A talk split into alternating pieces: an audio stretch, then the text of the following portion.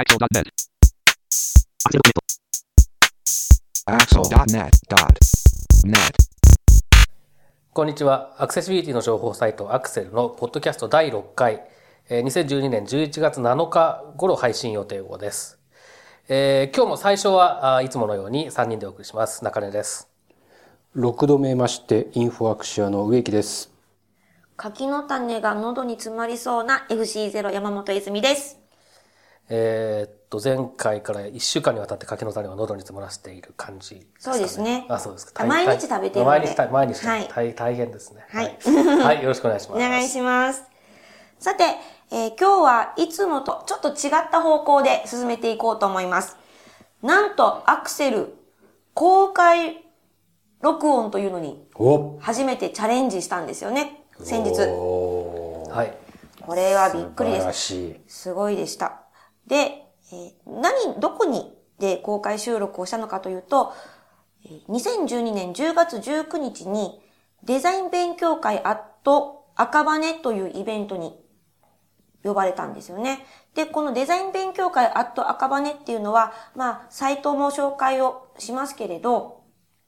えー月に1回赤羽で、えーいろんなデザインに関する、例えばパッケージデザインとか、ウェブデザインとか、jQuery とか、まあ、いろんな分野の方を呼んで月に1回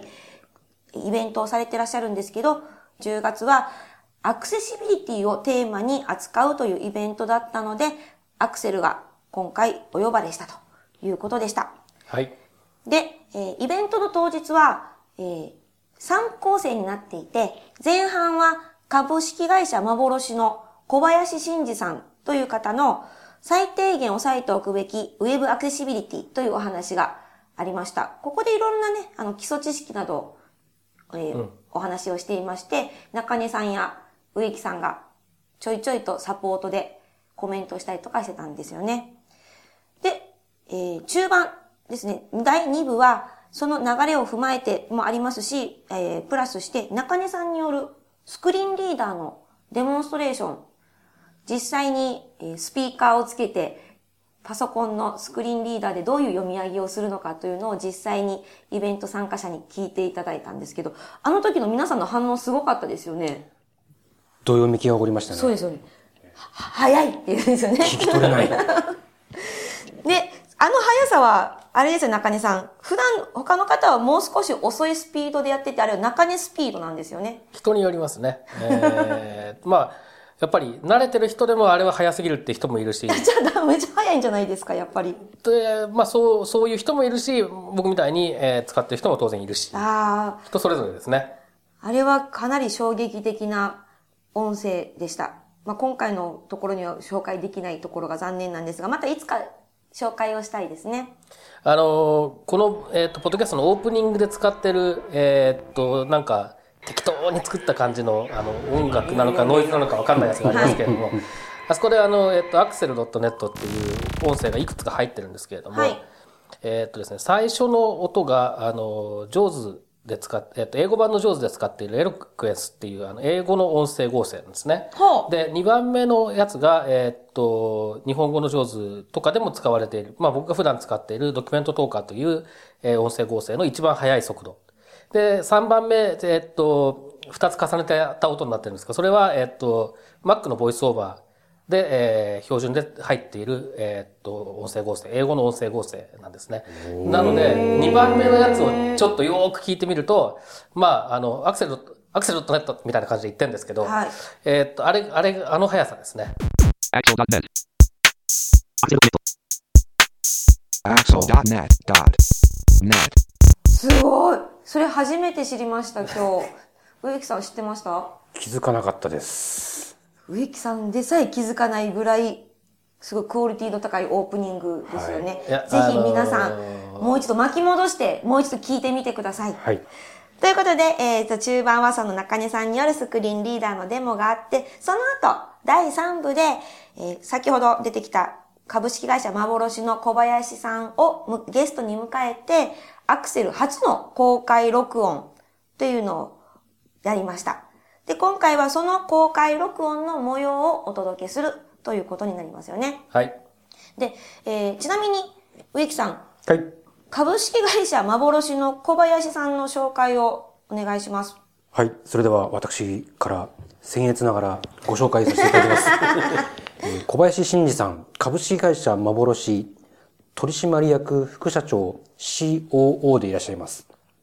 まあ、あの、小林さんっていうよりは僕的にはコバとかコバちゃんって感じなんですが、えーちなみに私の妻と同じ茨城県の出身でもありますといういらない情報も放り込んでおいて、えーまあ、彼はですね、はい。えーっと、まあ、副社長という肩書今ついてますが、多分基本的にはマークアップエンジニア的な、HTML とか CSS 周りにすごく強くて、もちろんあとディレクションとかも、えーやってると思うんですけども、あの、アクセシビリティのセミナーとかイベントとかがあると、まあ、ほぼ必ず、えー彼は、えー顔を出していて、まあ、以前からアクセシビリティにすごく、えー関心をを持っていたと思うんですけども、あとその、えーと僕が以前やってたポッドキャストなんかは、えー毎回、社内放送で流してくれたりとかですね。そう実はこのアクセルも社内放送で流していただいていると。さすがですね。すごいですね。っていうぐらい、まあ、アクセシビリティ大好きな、えー小林さんでいらっしゃいます。アクセルのメルマガも、あの一字一句逃さずに読んでいると、この前言ってました。あのーあれですね、この後の、えー当日の録音の内容にもあると場面なんですけど、僕が自分で書いたことをすっかり忘れてることをフォローしてくれてまそうでしたね。ね。あれは、すごかったですね。ちゃんと読んでるんだっていうことが。読んでましたね。ありがたいですねあのーそうですね。確かによくアクセシビリティ系のイベントでお会いするんですけど、大体なんかいつも酔っ払って眠そうにしてる感じの印象が強いから、そんな偉い人だって知りませんでした。まあ、偉いかどうかはまた別の話だと思いますね。すはい。さあ、ということで、えー実はこの公開録音、思いのほか盛り上がって、収録時間、超大幅にオーバーしてしまいました。30分の予定が、45分？わお、えっと、編集後で47分になりまあということした。はもう50もう、まあ多分50分から1時間近くあった感じですね。長すぎました。ということで、2回に分けて、その収録の模様をお送りします。今回の収録の内容っていうのはテーマがあったんですが、中根さん、これはどんなテーマだったんですか？僕に振ります。えっと、まあ、あの、事前に、えっと、参加者などから、えっと、質問ですね、アクセシビリティに関連する質問をいただいて、で、まあ、その中から、あと、これはというものをいくつかというか、まあ、結構たくさん選びました。7個か8個ぐらい選んで、えーその場で、えー答え、答えるというか、ああでもない、こうでもないというか、あの、そう、そういうな形形で、えっと、植木さんと僕を中心、まあ、あと小林さんも加わっていただいて、えー話をしていったというような内容ですね。そうですね。まあ、えっと、全体を通して植木さん、まず聞く前ですけども、質問の内容的にどんな印象を持ちました？そうですね。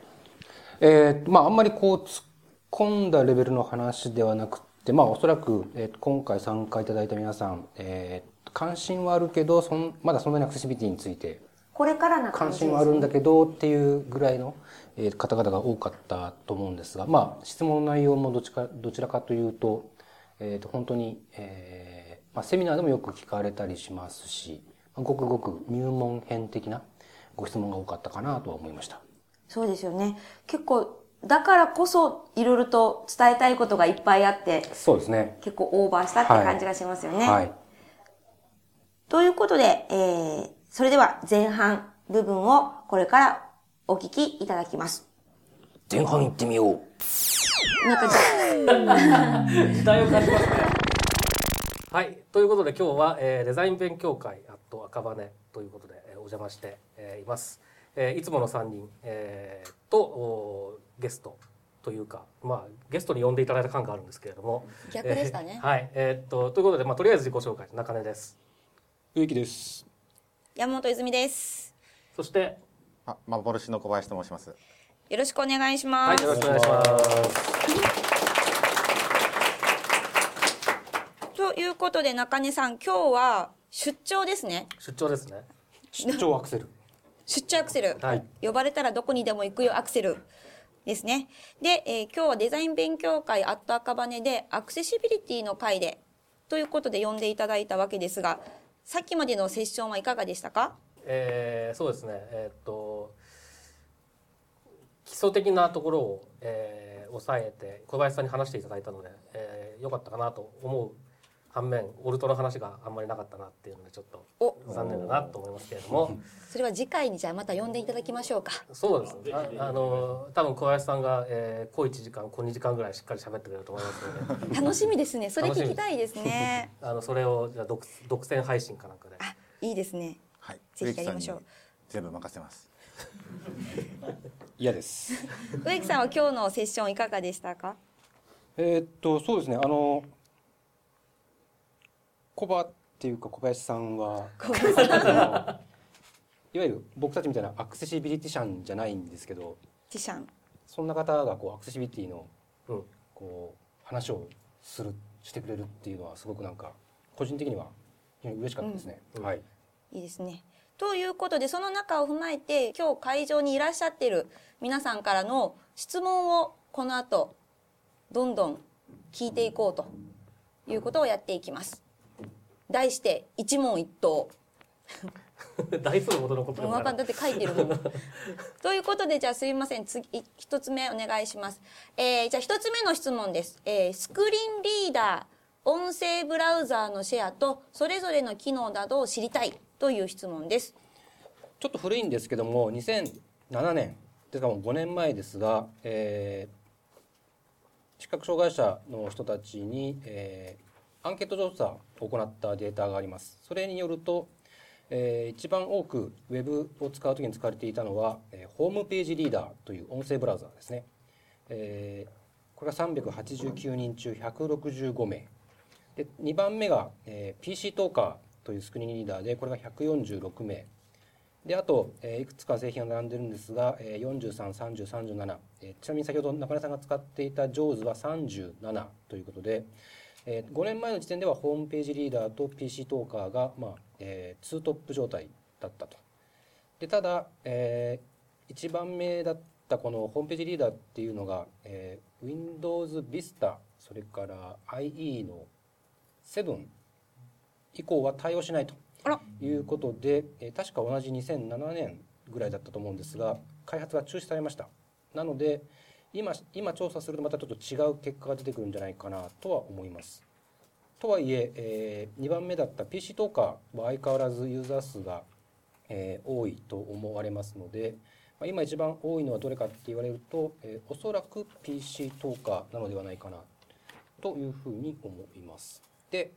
えー海外の、えーデータもあるんですが、えーこれはつい最近、えー公開されたデータなんですけれども、えー一番使われているのは JAWS、えーですね。これは49.1%。それから、えー、WindowEyes という、これは日本語版はないんですけども、えー、WindowEyes というスクリーンリーダーが12.3%。あと、えー iOS とか MacOS に標準で搭載されている VoiceOver というスクリーンリーダーがあります。これが9.2%。それから、えー小林さんのセッションでも紹介がありました NVDA というフリーのオープンソースのスクリーンリーダーがあるんですが、これが13.7%ってな感じになってまして、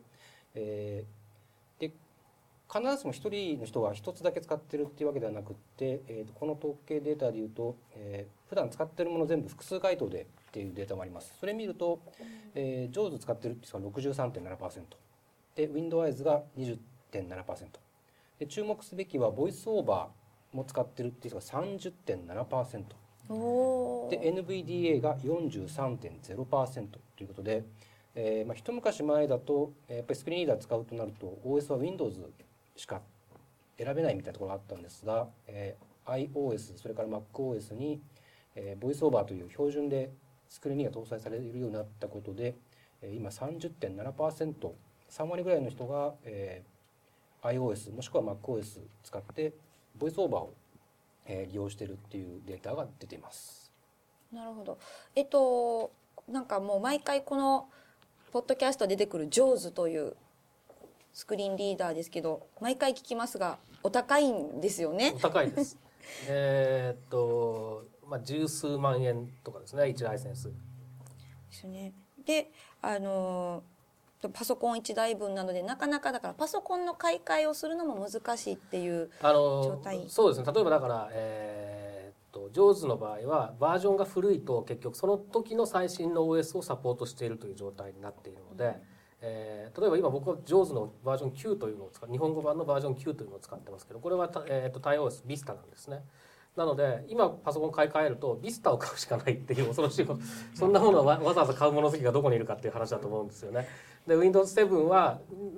に対応したものが欲しいと思ったら JAWS の10か11かなんかその辺の買わなきゃいけないし Windows 8を買いたいなと思ったら今まだ日本語版の JAWS は対応していないので次にに出る JAWS のバージョンを待たなきゃいけない。でそうすると当然バージョンアップ費用が必要なまあそれは十数万もしないですけれども数万円っていうレベルで必要になってくると。いうことでまあそこがちょっと障壁になるのは確かですね。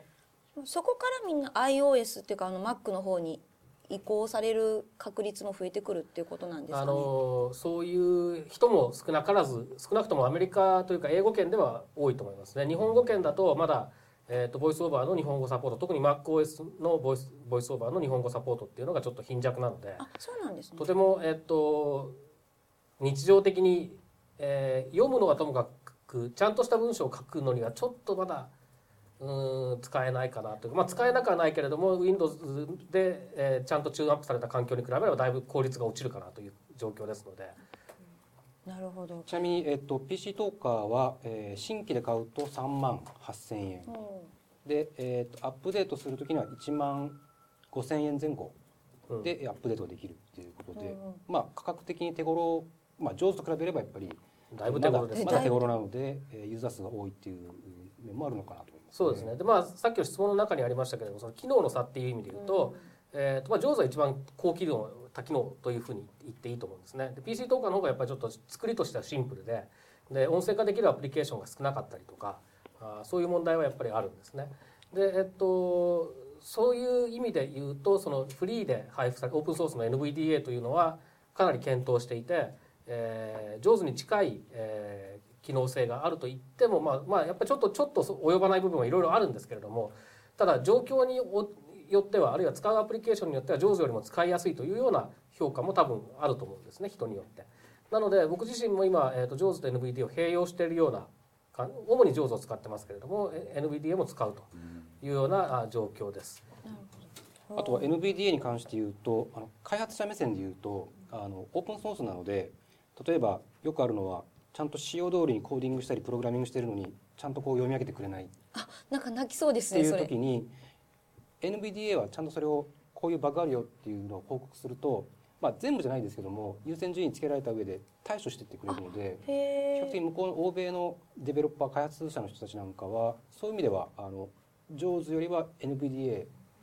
でこう検証するみたいな人が増えてきてるっていう話は聞きますね。うんなるほど。まあどそれもまたなんだろう制作者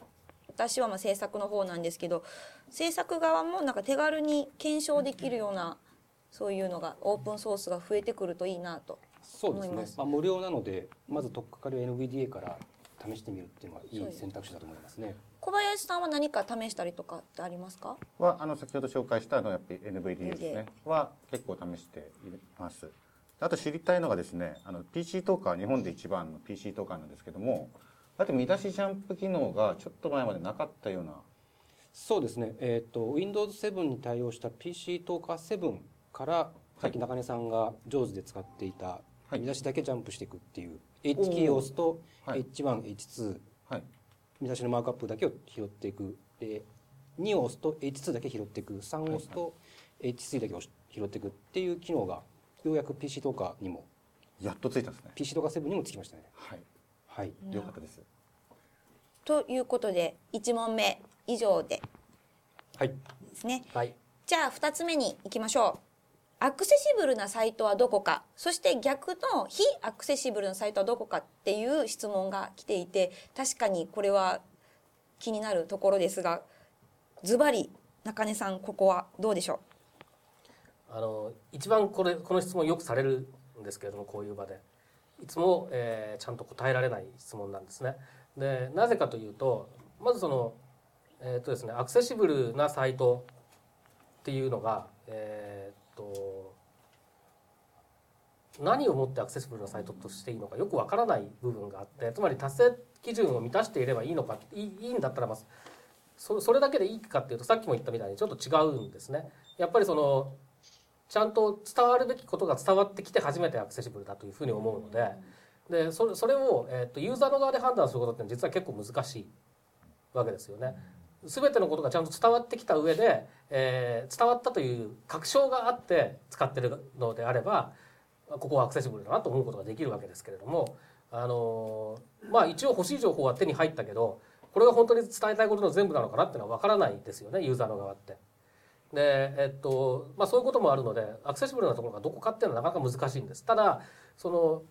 アクセシビリティに配慮して作られてるなっていうのは結構あってで先ほどのデモでもやりましたけれどもそのちゃんと見出しが振ってあるところとかあはやっぱり使いやすいなと思うし逆にそれがないと非常に使いにくいで使いにくいっていうことががまあアクセシビリティがないというふうに言い切れるかっていうとまた難しい部分もあるんですがこの、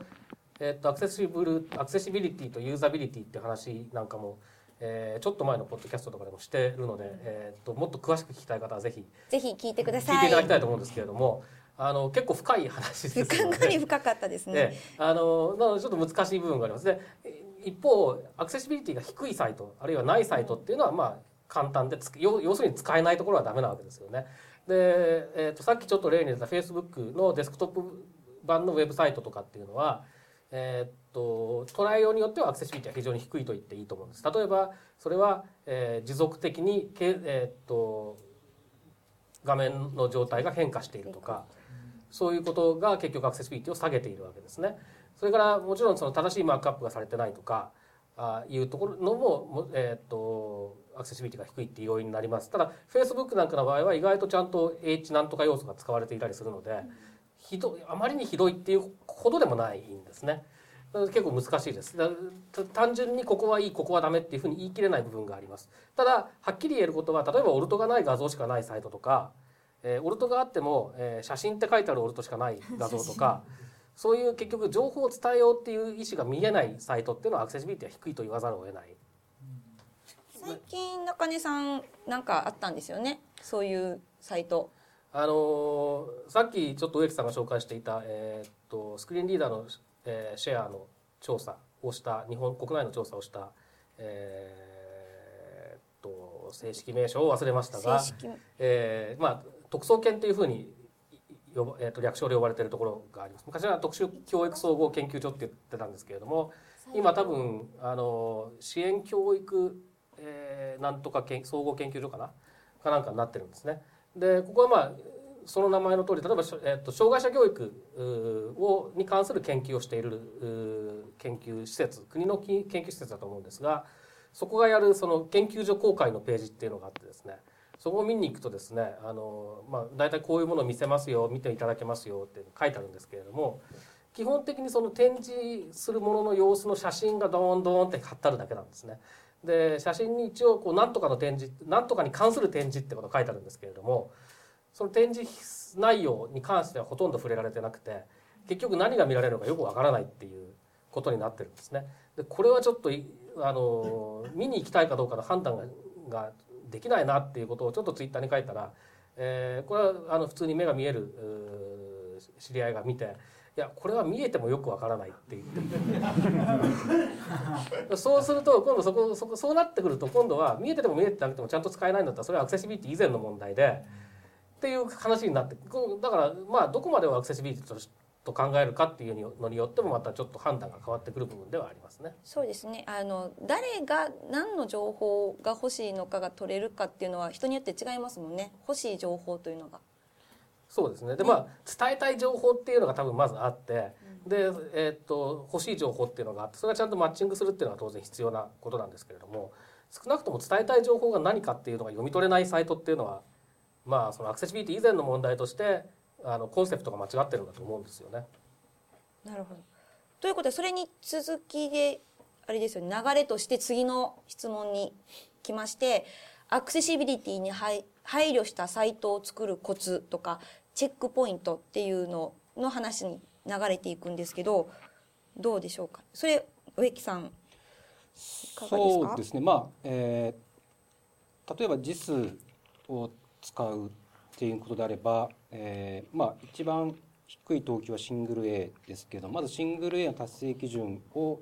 えー、一通りクリアできるように頑張ってみるとかですね、えー、っていうのはあると思います。ただまあ、えー、それでもシングル A でも結構大変だったりするので、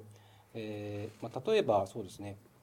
3つに絞るとしたら僕だったらですけども、えー、ページタイトルと見出しのマークアップあと画像の代替テキスト。まずこの3つぐらいから、えー、始めてみるのが、え、いいんじゃないかなと思います。まあ、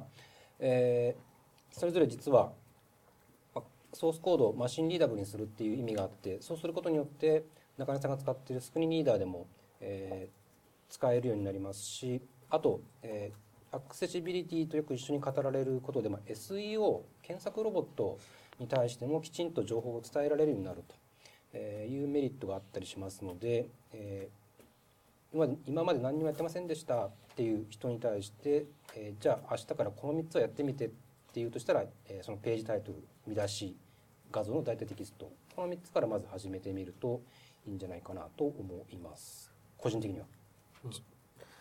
あとまあそのそれでじゃあ実際やってみてどうなのかよく分かんないっていうような場合にはそれこそ NVDA を使ってみるとか、えー、iPhone のボイスオーバーでちょっと読ませてみるとかしてこれで果たして伝わるだろうかっていうのをちょっと考えてみるっていうことは結構効果があるんじゃないかなと思いますよね。直接試してみるってことですよね。あのアクセシビリティってあのオール・オア・ナッシングじゃないのでよくその実の話とかしちゃうとまずシングル A 満たせなかったらダメだからじゃあできないんだったら何もやんないみたいな、うん、あのケースがあると思うんですけど別に僕はあの100点取らなくてもいいと思ってるんですね。もし今まで何もやってませんでしたまあ正直0点ですってなったらじゃあさっき言った3つをやってまず10点20点っていうふうに昨日よりはいい点数が取れるようにあのやっていくことが大事だと思いますしあの100点でも60点でも70点でも全然あのまだ日本特に日本のウェブコンテンツに関して言うとアクセシビリティ点数つけるとそんなに高くはないですからやっぱりちょっとでもやってるっていうことが、えー、大事だと思いますしあの当然目指すのは100点目指してほしいんですけどもあのいきなり100点取らなくてもまずはできることから確実に点を取っていくっていう考え方で、えー、取り組んでもらえたらなと思ってます。まあ、あと今岩垣さんが言われた3つやれば今岩垣さん10点20点って言ってたけど多分670点はいけるところが多いですよね。はい、へちなみに小林さんは他に何か気を使ってマークアップしてたりとかありますか？気を使っているうん大体作る僕が作るとロール属性があったりですね。マニアックちょっとマニアックなところに行きますけれども。他は？あとそんなもんまあ普通にちゃんと文章構造を意識してマークアップしましょうっていう、まあ、するっていうのは常々意識はしておりますね。見出しが重要ポイントに。はい。結構見出しがすごく多くなります僕が作った。なんかさっきちらっとだから見出しが多すぎてどうなんだとかっていうのをさっき休憩の時とかも出ましたけど、ね、中西さんその見出しの数とかっていうのはどうなんですか？あのー、まあ何事にも限度というものがあって。ね確かにね、えー、一つ開いたページで250個見出しがあったりするとやっぱりちょっともう見るものかと思いますけれども。まあやっぱりその例えばある程度長長い文章を、えー、読むっていう意識があって開いたページに数十個の見出しとかってそんなに驚かないですよね。でどっちかっていうとその気になるのは見出しじゃなくていい部分まで見出しになってたりとかあとその見出しの、えー、っと一部というか本当はそれは2つの別の見出しでしょっていうものが1つにまなんかなあの、うん、BR が入って、えー、2行になってて1つの H1 の中に入ってたりとかっていう方が鬱陶しいなと思いますね。うん、まあ、あくまでも個人的な個人的な個人的な感想ですけどね。なるほど。まあいろいろとそこも、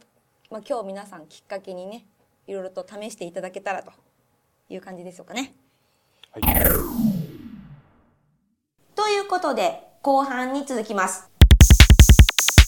このポッドキャストへのご意見などをメールで募集しています。アドレスは feedback.axel.net feedback.axel.net です。なお、いただいたメールをポッドキャストの中でご紹介する場合があります。それではまた次回。